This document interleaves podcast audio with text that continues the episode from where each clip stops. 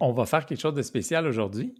C'est euh, moi j'aime ça être animateur, je veux tout faire quand il est c'est le temps du podcast. Je suis pas l'énervé puis euh, je suis comme content. Mais là, Lynn Marie s'était proposée pour jouer le rôle de la nouille sympathique, qui sait pas grand chose puis qui pose des questions. Fait je me suis dit tant qu'à jouer à la nouille sympathique, ben euh, c'est toi Lynn Marie qui va qui va, qui va animer cette affaire-là, dans le fond, qui va nous poser des questions, puis qui va euh, juste jouer à l'animatrice, non pas à la nouille sympathique. J'en profite aussi pour dire que je m'appelle Alexandre Bazinet, je suis accompagné de Lynne-Marie Mathieu et de Laurie Bédard. On est les trois conseillers, conseillères pédagogiques euh, de l'équipe APO au CSSMI et on vous souhaite la bienvenue.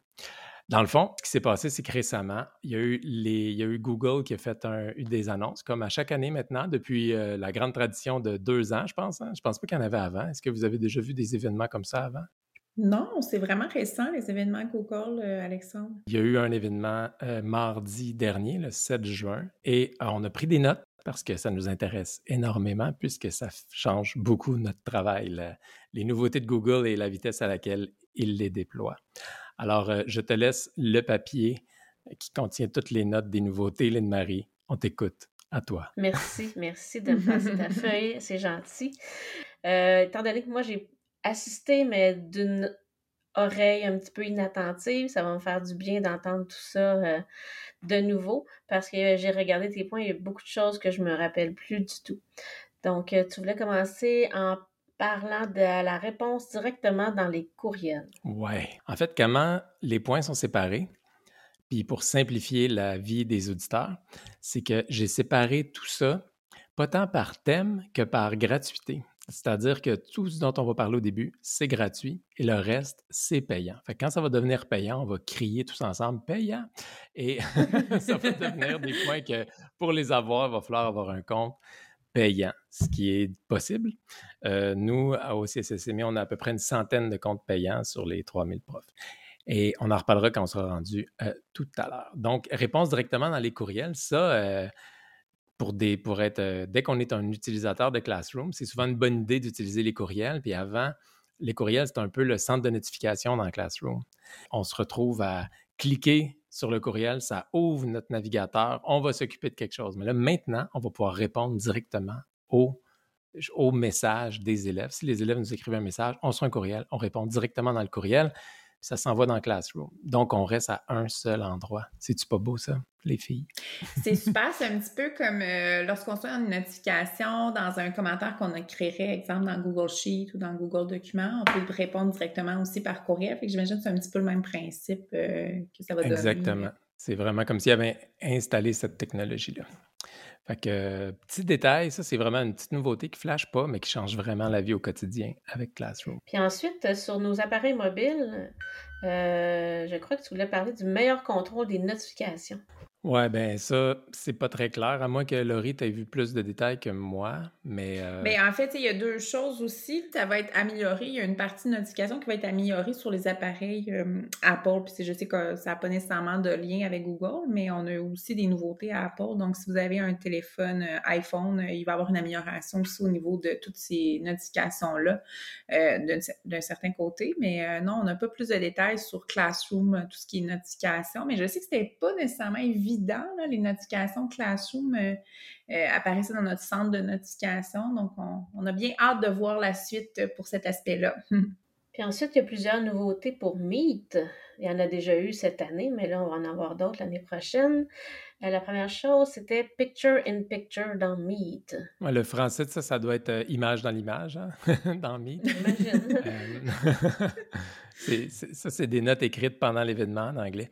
dans le fond, c'est que si habituellement on a un Meet, puis il est comme prisonnier de son onglet, dès qu'on change d'onglet, change de fenêtre, si on n'organise pas bien nos fenêtres, ben on ne voit plus rien du Meet. Mais maintenant, automatiquement, en changeant d'endroit, s'il y a un Meet qui est en cours, ben il va nous suivre. Une petite vignette. Pour les utilisateurs de Zoom, par exemple, qui ont déjà utilisé Zoom ou même Teams, ça ressemble un petit peu à cette fonctionnalité-là qu'on retrouvait dans, dans ces outils de visioconférence. Je sais que pendant la présentation, je ne sais pas comment ça va, que ça va se comporter en vrai quand on va l'utiliser, mais il mettait l'accent sur le fait qu'on ne voyait pas seulement la personne qui parle, on voyait aussi les élèves, peut-être pas les 50 élèves, si on en a 50, mais qu'on voyait quand même une partie de nos élèves. Une autre nouveauté qu'on aurait aimé avoir il y a deux ans. exact, exact. ça arrive. Meet va être parfait quand on va avoir euh, détruit toutes les pandémies. j'avais écrit entre parenthèses sur notre liste parce que j'avais eu cette idée-là euh, pendant la rencontre, mais c'est le sujet d'un autre balado. C'est justement, tu sais, je viens de faire la blague et qu'on fait toujours, qu'on a entendu à la COP, qu'on a entendu, tu sais, ah, Meet est devenu vraiment bon maintenant. Ben, Meet et tous nos services de vidéoconférence depuis que la pandémie est, depuis qu'on est retourné en classe, dans le fond, depuis qu'on en a moins besoin. Mais ça reste quand même pertinent, Meet, pour certains trucs. Par exemple, j'ai eu un flash. Je me dis, tu sais, on a beaucoup parlé des mentors pour aider à rattraper le temps perdu pendant la pandémie et tout ça. C'est quand même un bon modèle de mentor, puis dans la communauté, c'est beau de voir ça aussi. Ben, Meet serait parfait pour ce genre de modèle-là. Tu sais, un mentor qui s'occupe de 4, 5 mmh élèves, mais il pourrait faire des rencontres avec Meet puis prendre des élèves en petits groupes comme ça. que c'est juste une idée que je lance comme ça. Ça n'a aucun rapport avec les nouveautés Google. C'est juste que des fois, on rit avec Meet qui est plus pertinent puis qui s'en vient super bon, mais on l'utilise moins. Mais ça peut quand même être utilisé dans d'autres contextes hors euh, urgence, mettons. Ben, tellement. En plus, il y a des profs qui l'utilisent pour travailler en sous-groupe avec les élèves, en passant de, de, de, groupe en groupe, de salle en salle dans Meet. Ouais. J'ai vu beaucoup de profs d'anglais aussi qui peuvent plus s'en passer. Hein? oui, tout à fait. Puis, tu sais, on peut enregistrer les conversations, euh, en tout cas selon certains paramètres, là, donc euh, avec certaines licences. Mais euh, j'ai des élèves aussi que j'ai vu travailler de pair, donc des petits avec des grands. Euh, dans Meet euh, pendant la classe. Donc, euh, les grands sont comme des tuteurs, puis ils sont pas obligés d'être dans la même école, dans le même établissement, ni dans le même local. Donc, mais ils peuvent avoir quand même une certaine aide oh, des, des pères plus grands. Ouais. C'est vraiment des beaux projets qu'on peut faire. De toute évidence, on pourrait reparler de ce sujet-là. c'est vraiment, on a beaucoup de nouveautés, tu sais. on pourrait en parler seulement qu'est-ce qu'on fait avec Meet. ça nous allume, ça. Puis euh, l'autre chose, là, on en a, justement, on le fait tantôt, c'est déjà arrivé. Euh, Meet euh, directement dans les docs. Oui, quand tu dis on le fait tantôt, c'est qu'on avait commencé un Meet, on a ouvert un document, puis on a continué à parler, puis on avait besoin du document. Fait qu'on a cliqué sur le bouton, ça on l'a déjà. C'est une nouveauté qui était arrivée avant l'annonce, mais on clique sur le bouton de Meet, puis le Meet se transfère, il se ferme sur l'onglet où il était ouvert, puis il vient se transférer à la droite du document où on travaille. C'est vraiment agréable. Ça vient comme rassembler les choses à la même place. Super utile aussi si on ne travaille pas nécessairement sur euh, deux écrans. Donc, nous, on a l'habitude de travailler avec euh, un moniteur externe, puis notre ordinateur, notre Chromebook. Euh, gros luxe. Le gros luxe, c'est ça, mais c'est pas tout le monde qui ont, qui ont accès à ça. Donc là, ça nous permet vraiment d'avoir notre fenêtre de documents de travail avec les petites vignettes des gens avec qui on travaille en Meet. Euh, sur la même euh, fenêtre sans avoir à dire bon, ils sont rendus où les personnes, euh, jouer dans nos onglets et tout ça. Donc, quand même très, très utile dans la vie de tous les jours. Alex, tu veux parler du degré d'originalité avec les documents Microsoft? Là, je, je, ouais, là, là on est creux. Là. Ça, c'est vraiment creux. Là. Ça, c'est quelque chose qui existait déjà, n'est-ce pas, Laurie? Mm-hmm. Les degrés d'originalité, c'est un peu vérifier le plagiat dans ce que nos élèves nous donnent dans les documents Google, dans Classroom. Oui. Donc, euh, c'est quelque chose qu'on avait déjà, même dans la version gratuite. La version gratuite est réduite à cinq. Euh, on peut faire ça cinq fois dans le même cours. Mais euh, maintenant, on peut même, il peut même scanner, même si c'est des documents Microsoft que les élèves rendent. Puis je propose à personne de, travailler avec des documents Microsoft dans Classroom. C'est plus compliqué, c'est se donner un niveau de difficulté de plus, même si c'est parfaitement possible. Ça peut être un élève, euh, exemple, qui travaille avec euh, Microsoft, on dit, bon, euh, on ne travaille pas nécessairement avec des documents Microsoft, mais des fois, des élèves qui vont travailler euh, avec des outils d'aide technologiques, donc qui, ont, qui vont travailler avec LibreOffice, qui se transforment en. Mm. donc, on, le transforme souvent en point docs après. Donc, après, on, l'envoie sur Classroom, donc ça pourrait être dans ce contexte-là que ça peut être utile. Mais qu'est-ce que ça fait au, niveau du. Je suis pas sûre de comprendre c'est quoi le degré d'originalité. J'osais pas en parler parce que c'est vraiment. C'est cool c'est juste, c'est vraiment cool. C'est juste que c'est quelque chose qui est, euh, qui est un peu, euh, qui est très visuel aussi. C'est juste que dans le fond, les profs ont souvent peur avec le numérique qu'il y ait du copier-coller de Wikipédia, par exemple. Un mmh exemple que tout le monde connaît, là, le prof parle, l'élève parle de la, Première Guerre, puis il a copié un gros paragraphe de Wikipédia dans son document un peu caché, sans noter sa source, puis tout ça, en voulant que ça ne paraisse pas en changeant trois mots. Ben, euh, ce, service-là, c'est intégré à Classroom pour vérifier ce genre de plagiat-là. Ça le sort, ça te sort euh, d'où ah l'élève a pris ça. Je pense que tu m'en as déjà parlé. C'est bien fait. J'ai pas écouté. Mais c'est faut comme le décider au moment de créer le devoir. On dit euh, degré d'originalité, puis ensuite le service est fait. Puis l'élève, lui, de son côté, peut vérifier le degré d'originalité de son travail. Il peut le faire jusqu'à trois fois par travail. Eh, c'est quand même important en amont d'aller travailler euh, tous ces concepts-là avec nos élèves. De, de, des fois, les élèves le font, un copier-coller, mais juste par... Euh, ils ne le savent pas qu'ils sont en train de plagier nécessairement mmh. parce qu'ils font un travail justement sur la Deuxième Guerre mondiale, puis ils vont prendre un élément, puis euh, ils vont l'ajouter, puis ils vont un autre élément dans un autre site, ils vont l'ajouter, puis euh, c'est juste les éduquer, de voir ben, comment on peut prendre ces phrases-là, comment on paraphrase, comment on cite un document, comment on valide notre source aussi à trois endroits différents pour s'assurer que notre source est valide. Donc, tu sais, toutes les en lien avec euh, la compétence numérique, le citoyen éthique, euh, puis euh, les compétences informationnelles. Donc, c'est juste d'aller travailler ça en amont. Mais là, on a un petit outil de plus qui nous permet ben, d'aller valider ces aspects-là. Puis à la limite, ben, on pourrait l'utiliser pour éduquer nos élèves aussi à certains égards. C'est sûr que l'on n'est pas en évaluation ministérielle, mais donc ça peut être quand même bénéfique d'une certaine façon pour l'éducation de nos élèves. Donc, je comprends que ça, on pourrait en parler plus longtemps à un autre moment. Parce que un autre podcast. quand même passionnant. Il y a beaucoup de choses à dire. Oui, parce que le prochain point m'intéresse vraiment, là. Euh, moi, Screencast... Les autres t'intéressaient pas, Lynn-Marie?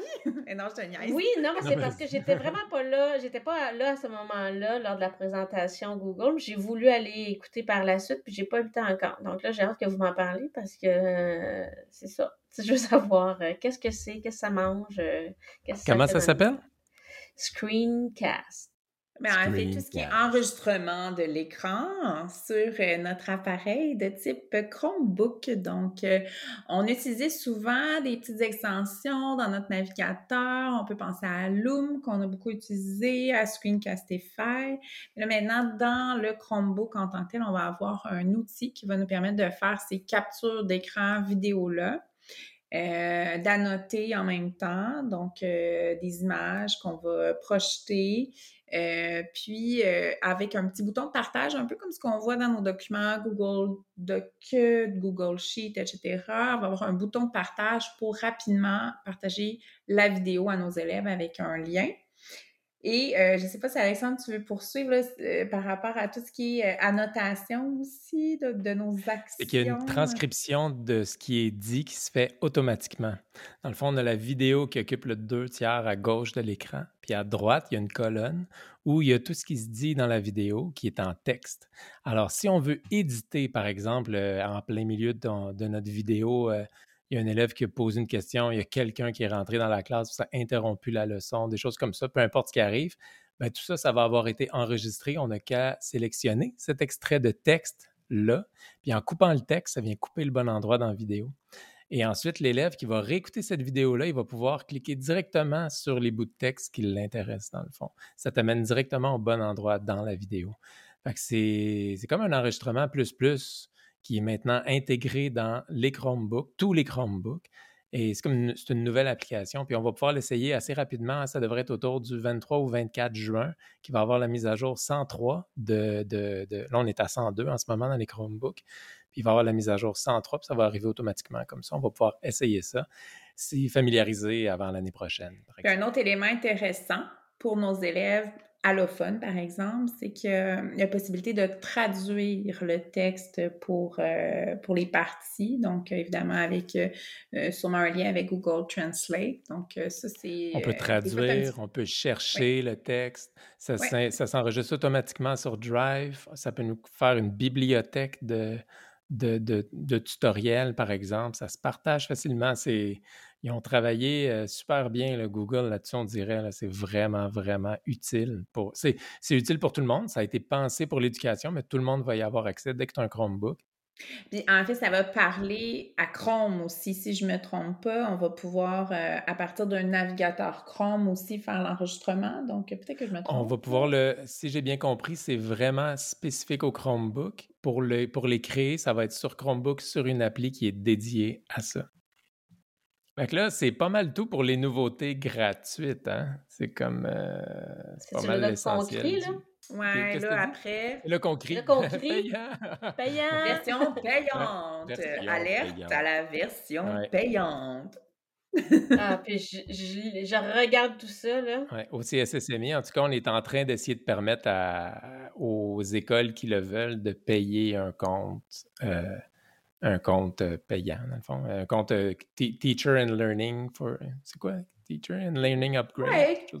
Oui, quelque chose comme ça. Là. Teaching and Learning Upgrade pour les, pour les profs qui en ont besoin. Et là, tu as envie de dire quelque chose, Laurie, je te vois là.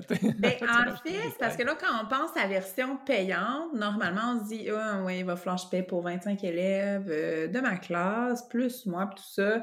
Puis, ben, des fois, ben, là, on se dit, ben, c'est un petit peu trop cher, puis on n'ira pas dans ce sens-là. Là, il faut savoir toutefois que lorsqu'on parle de version payante, si l'enseignant détient la version payante, mais les fonctionnalités plus avancées seront disponibles pour l'ensemble de ses élèves. Donc, il faut garder ça en tête aussi. Les licences, on ne sait pas les prix et tout ça. on va, comme Alexandre disait, on va vous rendre euh, disponible les procédures euh, euh, dès que ce sera officiel, mais c'est quand même intéressant d'avoir ça en tête. Auparavant, les, notions, les options payantes, c'était à peu près que Meet qui avait des avantages. Puis euh, maintenant, il y a vraiment beaucoup de choses qui, viennent dans l'offre. Ça vaut de plus en plus la peine. Comme Cast Moderator, veux-tu nous traduire ça? Cast Moderator, moi, on le met parce que c'est une nouveauté, mais c'est à peine si je veux pas passer de temps là C'est au fond, ça va avec les Chromecast ou les Google TV. Euh, j'ai pas compris le lien entre Chrome, la bébelle euh, physique et euh, les écrans de, de, Chromebook des élèves en classe. Mais ce que ça fait, c'est que ça simplifie le partage des écrans en classe. Mais on est en train, ben, on n'en a pas en ce moment. il manque le côté Google TV de la chose. Mmh. Et euh, avant de l'avoir testé sur notre réseau avec euh, une vraie chose, mais ben, avant de sauter de joie, on va commencer par le faire fonctionner chez nous, l'essayer, tout ça. Fait que ça, c'est une nouveauté peut-être dans l'avenir. Euh, ce qui serait vraiment pratique. Au fond, ce que ça fait, c'est que le prof peut décider de caster, de projeter en avant l'écran d'un élève ou lui-même de se promener dans la classe avec son Chromebook dans les mains et de projeter son écran à l'avant sans problème. Bien, un peu comme si vous avez un Chromecast à la maison euh, puis que vous utilisez pour projeter votre appareil sur votre télé pour écouter vos euh, séries préférées. Donc, c'est un peu le même principe. ou vos montages photos de vacances. Oui, tout à fait, tout à fait, Hélène Marie. Euh, mais en fait, il faut savoir que ce type d'outil-là, dans les centres de services ou en fait tous les réseaux publics, des fois, c'est un peu plus complexe à faire fonctionner parce que des paramètres de sécurité, puis euh, des fois, c'est pas compatible avec les réseaux euh, des, organismes publics. Mais on a bon espoir parce que ça a été conçu pour l'éducation. Quand c'est conçu pour l'éducation et non pour la maison, il y a plus de chances que ça fonctionne. C'est juste qu'on ne veut pas donner de faux espoirs trop vite, à trop vite. Mm-hmm. Tout à fait. Puis là, Figma, qu'est-ce que c'est lien avec Figma? Là, tu. Connaissiez-vous ça, Figma? En fait, je ne connaissais pas ça, puis j'étais curieuse parce qu'ils en ont parlé. Euh, il y a beaucoup d'enseignants qui en parlaient, puis il y avait des témoignages d'enseignants euh, pendant la présentation de Google. Je me mon Dieu, mais je ne connaissais pas Figma. Donc, je suis allée un petit peu. Comme, euh, moi, je connaissais ça. C'est une association avec l'application Figma. Euh, c'est juste aux États-Unis, fait qu'on fait juste en parler, mais je voulais quand même le mettre dans la liste parce que Figma, c'est quand même une appli intéressante. Je n'ai jamais vu aucun prof utiliser ça, sauf qu'un prof qui voudrait en faire un projet de création d'application, euh, Figma, c'est un bon, un bon endroit pour, pour aller créer une application. C'est, au fond, c'est un truc en ligne qui fonctionne sur tous les appareils où euh, tu, tu construis une application. Une application avec plusieurs pages, tu cliques, tu indiques avec des petites flèches. Quand tu cliques, mettons, sur quelque chose, ça t'amène où dans l'application, tout ça. C'est bien fait, très, très bien fait. C'est très beau design. Et mm-hmm. euh, comme là, l'espèce de nouvel accent, l'espèce de nouveau focus sur l'éducation, euh, profitons-en. mais je n'ai pas exploré euh, tout ça, mais je, je, tenais juste à lancer l'idée s'il y a des gens curieux qui veulent aller voir Figma. C'est intéressant parce qu'il y a la version en français. si on va sur le site, on voit euh, qu'il est traduite euh, l'application en français, ce qui est rare souvent dans ce type d'outil-là. Donc, euh, ça peut être. C'est pas petit Figma. On n'en avait pas entendu parler. C'est que ça fait pas partie de notre univers tant que ça. Mais mm-hmm. c'est gros. C'est assez gros. Un peu comme Canva, tu n'en as jamais entendu parler, puis la tout d'un coup, tu le vois partout. Figma, c'est un peu la même chose. C'est un peu le. Figma, c'est un peu le Canva de la création d'applications. Tu veux parler du contraste, euh, de la clarté, je sais pas trop quoi, là, que c'est ça? Oui, ça, c'est. Encore là, c'est à voir. Il y a un nouveau mode dans Workspace, dans les outils Workspace qui va apparaître qui augmente le contraste pour les élèves qui, avaient, qui auraient des problèmes de. Qui, problèmes Au lieu d'aller télécharger l'extension, parce qu'il y avait, je me rappelle plus du nom, avant on pouvait télécharger une petite extension, donc là j'ai compris que ça allait être intégré directement dans. Comme dans les accessibilités, un peu. Oui. On va retrouver ça sûrement dans les accessibilités du Chromebook dans les paramètres d'accessibilité. Mm. Puis euh, ça faisait, euh, en fait, le mode n'était pas juste pour le navigateur aussi. Là, on voyait que le mode s'activait également dans une présentation Google Slide. donc ce contraste-là, dans un Google document aussi. Donc, bien hâte de voir. C'est intéressant, ça aussi pour, euh, pour nos élèves. Mais ça, j'aurais pas dû le mettre là, ça, ça va être gratuit. ça, c'est pas. Mais oui, c'est vrai.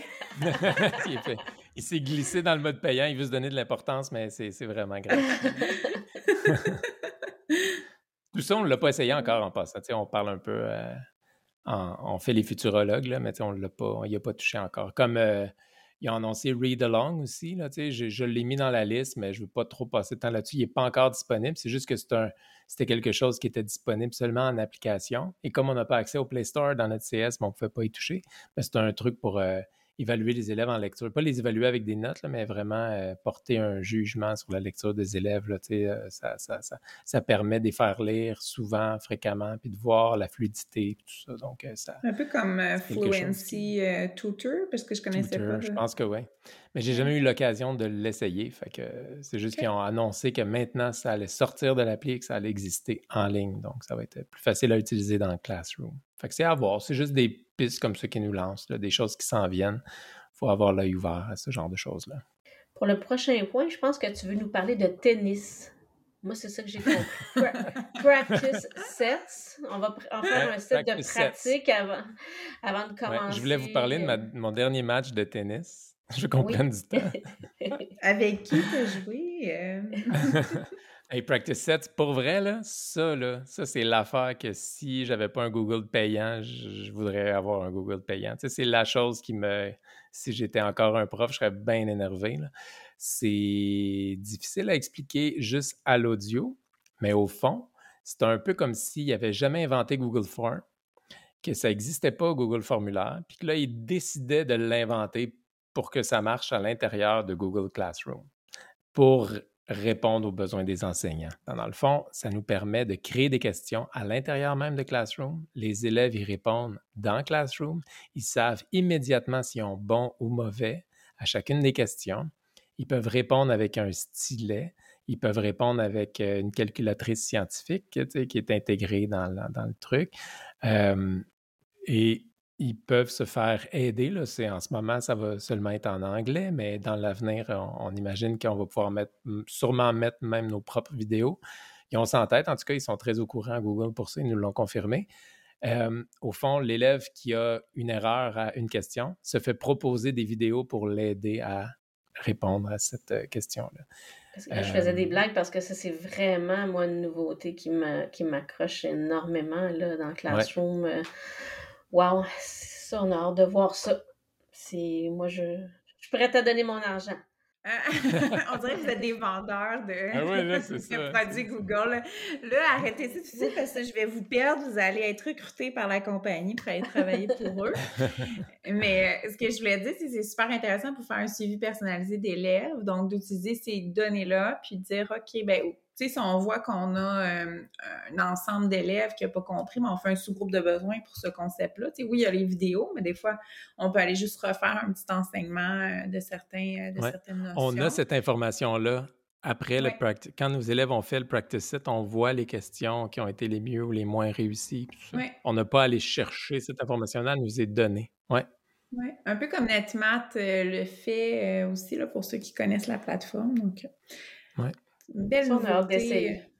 Ouais. Ouais. Et ce qu'on n'a pas dit, dans le fond, je dis on peut créer des questions, tout ça, mais les fameux PDF, tu sais, Ah oui, on c'est s'est fait beaucoup demander ça pendant le- la pandémie. là. Mon. Dieu, comment je pour envoyer, comment les élèves font pour répondre aux PDF, mais c'est c'est comme ça, mais en mieux.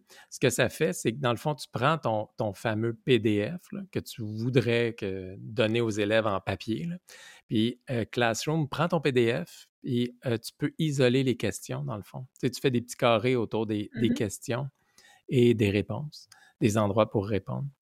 Et ça te permet de construire très, très, très rapidement ton questionnaire avec les questions qui existaient déjà sur, sur le PDF. Et euh, après ça, le PDF, tu n'en as plus besoin. Puis ça fait une- une- quelque chose de beaucoup plus facile à utiliser que le PDF pour répondre exactement aux mêmes questions. Que c'est vraiment, vraiment intéressant. Le Practice Sets, là, c'est, c'est, vraiment, il porte bien son nom, ça sert à se pratiquer parce Ouais. qu'il ne faut pas oublier, nous, on est très, tu sais, euh, conseiller, euh, conseiller pédago numérique, là, on est très, faites des Google Docs, créativité, euh, lancez les élèves, puis laissez-les créer. Ça, c'est beaucoup plus dirigé. Fait que ça peut pas être que ça, ton enseignement. Sinon, ton enseignement, c'est que du cahier, puis très dirigé, puis tout ça. Puis tu permets pas aux élèves de... de... C'est pas là-dedans que les élèves vont s'exprimer, puis créer des choses, puis aller plus loin, puis résumer leurs connaissances. C'est pas ça. Sauf que c'est quand même une partie de notre enseignement. Il faut se le dire. C'est quand même une partie de la, la tâche Il d'enseignant. faut quand même des exerciceurs. Hein? Mhm. Exactement. C'est ça, c'est de savoir quand c'est pertinent de l'utiliser. Tu sais, quand on est rendu, quand l'élève a fait son apprentissage puis qu'il est rendu plus en transfert, ben là, on va aller peut-être plus en créativité, on va le faire utiliser un Google euh, présentation, euh, on va faire faire une animation quelconque, ou même Google dessin, Ouais. tout ça. Mais euh, ça peut être une partie, juste de pas toujours rester dans l'exerciceur avec le numérique parce qu'on perd un peu le sens des usages euh, du numérique. Donc, nous, c'était un petit peu notre souci, là, comme tu l'as bien dit, Alexandre, au départ. On était, ah, ben là, on dirait que ça va un peu à l'encontre de toute la, la philosophie qu'on avait bâtie alentour de Classroom, qui était plus, ben, Ouais. justement, on va utiliser des canevas vierges, on va pas en consommation de ressources, ça, on le garde pour le papier-crayon, mais là, on y voit quand même une plus-value euh, avec tout l'aspect de rétroaction personnalisée, puis de Mhm. suivi euh, des, des élèves, de leur progrès, tout ça. Donc, c'est juste de garder en tête ce- cet aspect-là. euh, Parce qu'on adore la rétroaction et c'est tellement important. Tout à fait. Vraiment. Puis là, la rétroaction est instantanée. C'est beaucoup mieux que les formulaires. Sûrement qu'après ça, là, on n'aura plus tant besoin des. Ça va être plus rare qu'on utilise les formulaires. Google, en fait. Ne pas oublier, par contre, que c'est dans la version payante. Payante, ça, oui, exactement. Puis là, il va y avoir euh, d'autres euh, add-ons. Ouais, Est-ce que ça veux dire extensions? Modules complémentaires, on prépare Ah, les Les modules modules complémentaires, complémentaires, pas les, ouais. extensions, mais les modules complémentaires. là. Ce qu'on va payant. chercher là, en bas de Google Drive, là, le Marketplace. euh, En fait, c'est des add-ons spécifiques à Classroom, des associations. Au début, il y en avait seulement six. Ça a été annoncé l'année passée, ça. C'est toujours pas sorti un an après. Puis ça devrait sortir pour l'an prochain. Puis maintenant, il n'y a plus six associations, il y en a une quinzaine à peu près. Il y en a qu'on ne connaît pas beaucoup, qu'on n'utilise pas beaucoup, mais il y en a qui sont extraordinaires. Là, moi, je capote sur qu'il y ait Google Agriculture dans le lot. Et ce que ça Mm. fait, dans le fond, c'est que tu veux, par exemple, pour prendre l'exemple de Google Agriculture, tu veux utiliser une ressource de agriculture, mais tu n'as pas à envoyer tes élèves à les faire sortir de Classroom, s'ouvrir, se créer un compte ailleurs, tout ça. Tout reste sur Classroom. C'est beaucoup plus facile à gérer et le résultat de ce qu'on a demandé aux élèves reste aussi sur Classroom. Donc, il y a moins de manipulation qui est demandée de la part des élèves et de la part du prof, dans le fond. Si on prend Edpuzzle, qui est une autre association, ben nous, on va créer une- un exercice sur Edpuzzle, une écoute de vidéo. Tu sais, Edpuzzle, c'est un service d'écoute de, vidéo où on- le vidéo stop et on pose des questions à des endroits précis. Ben, toutes les réponses de l'élève vont se retrouver, le résultat de l'élève va se retrouver dans Classroom. On ne l'a pas essayé, on ne sait pas exactement comment ça va se comporter, mais théoriquement, c'est génial. là. Ça va vraiment, oui. vraiment être le fun. Puis j'en ai sorti quelques-uns. Ça va aller dans les résultats euh, des élèves, là, j'imagine. Oui, j'imagine. On va pouvoir avoir accès ouais. euh, à ce qu'ils Mm, ont fait ouais. tout ça. tu sais, c'est- Donc, il y a Edpuzzle qui est vraiment intéressant, Kahoot que tout le monde connaît, Pear Deck qui est vraiment génial. Pear Deck, là, c'est super le fun. Donc, on aurait le résultat des Pear Deck dans Classroom. Mais j'imagine que pour ça, il faudrait payer aussi pour Peer Deck. Mais en tout cas, il y a une version gratuite de Peer Deck, là, mais je sais pas. Tu sais, là, on est dans le, dans le côté payant. on ne sait pas à quel point euh, qui Peut-être qu'ils ont vraiment développé un partenariat qui fait qu'on a accès à ces ressources. On ne le sait pas. Mettons qu'on rêve. Là. mais l'idée, c'est que il n'y aurait pas une nouvelle connexion à faire dans Peer Deck. La connexion serait déjà faite dans Google Classroom. Est-ce qu'il y en a d'autres que tu voulais nous parler? Euh, je vois Genially, euh, Sora, des choses qu'on utilise déjà. Ouais. Non, c'est ça. On a juste hâte de les voir puis des, des, voir arriver. Donc, euh, ben, sinon, dans tout ce qui était un petit pédagogique, je pense qu'on a quand même fait un bon tour des, utilités ou des fonctionnalités là, plus pédagogiques, certaines fonctionnalités plus administratives. Une des choses qui est, qui est pas pire, c'est pour la francisation, par exemple. Si on utilise Google Meet, là, il y a une meilleure euh, ah transcription de ce qui est mmh. dit. Euh, dans le fond, en direct. Ça, ça peut aider. Si, mettons, on fait une rencontre de parents avec des parents d'une des immigrants, par exemple, qui ne parlent pas bien le français, mais il y a peut-être moyen de se débrouiller avec ça, de faire quelque chose comme ça. Et il y a des lives quand on a la version payante qu'on peut utiliser pour faire des streams sur YouTube. Et ça, au début, je me disais, on n'a pas besoin de ça, mais après ça, je me suis dit, les écoles qui ont des équipes sportives, ils pourraient mmh. diffuser en direct leur match sur euh, YouTube. Donc, euh, ça, ça serait inclus dans la version payante, ce genre Mais de même le concours de, de sciences, c'était une option qu'on cherchait euh, cette année, donc ça peut être intéressant pour donc, dès qu'il y a des événements, des spectacles d'école, des choses comme ça, mais ça pourrait être mmh. diffusé directement. Il y a jusqu'à 100 000 personnes qui peuvent assister. Donc, si vous êtes capable de rassembler 100 000 personnes, ça va être correct. vous allez pouvoir le faire. Oui, on veut un public de 100 000 personnes. Est-ce qu'on a fait la game de basket d'abord. Hein? D'habitude, il y a 8 parents, là, on est 100 000. 100 000. Est-ce qu'on a fini de faire le tour, mes super collègues du CSSMI? Euh, oui, je pense que ça fait pas mal le tour des nouveautés. On se rend compte qu'on pourrait rentrer en détail dans plus de choses, mais ça, on va le faire quand on va les avoir. Parce que moi, j'étais bien énervé l'an passé quand j'ai fait le même exercice, mais il y a des choses que j'attends toujours depuis ce temps-là. Donc, qui ont réannoncé cette année. c'est ça. Il y a des choses qui ont réannoncé, donc il euh, ne faut pas trop s'énerver, mais quand même. Screencast, on va l'avoir le 24 juin, ça va être la, la, chose qu'il va falloir vraiment essayer rapidement. Pour le reste, c'est votre appel est important pour nous. Non, c'est très. Euh, on, on, est en contact, en passant, on est en contact plus que jamais avec Google. Ils ont maintenant des personnes qui s'occupent de l'éducation dans le Canada francophone. Donc, c'est vraiment le fun. Euh, on sent qu'on on met des visages et on connaît les personnes. Donc, c'est beaucoup mieux que de parler, là, de regarder dans les airs et d'espérer être entendu. Donc, ça, c'est très le fun, mais même ces gens-là, ils n'ont pas beaucoup de contrôle sur la vitesse à laquelle les choses sont déployées. Non, parce que vous, ce que vous ne savez pas, là, moi, je vais vous le dire. Laurie et Alexandre sont allés visiter des vidéos, euh, des, des, des, bureaux de Google. Oui. On a le droit de rien dire. Non, ils ont le droit de rien, dire. Ils sont allés visiter on est allé visiter les bureaux de Google à Montréal. On a appris plein de choses, mais ils ont tous été annoncés une semaine après. c'est correct. on a pas d'en parler. vous avez eu une, semaine où est-ce que vous avez été capable de ne rien dire. De ne rien dire. on est bon pour garder les secrets, puis nous en dire d'autres. Il faut se rendre compte que la plupart de ces choses-là font affaire avec d'autres services de Google. Donc, euh, c'est un peu de coordonner les gens de Chrome, les gens de ci, les gens de ça pour que ça fonctionne. Fait que, hey, merci beaucoup. Merci, euh, merci à vous deux. À bientôt. À bientôt. On se reparle l'an prochain pour les nouveautés 2023 de Google pour l'éducation. Au revoir. Au revoir.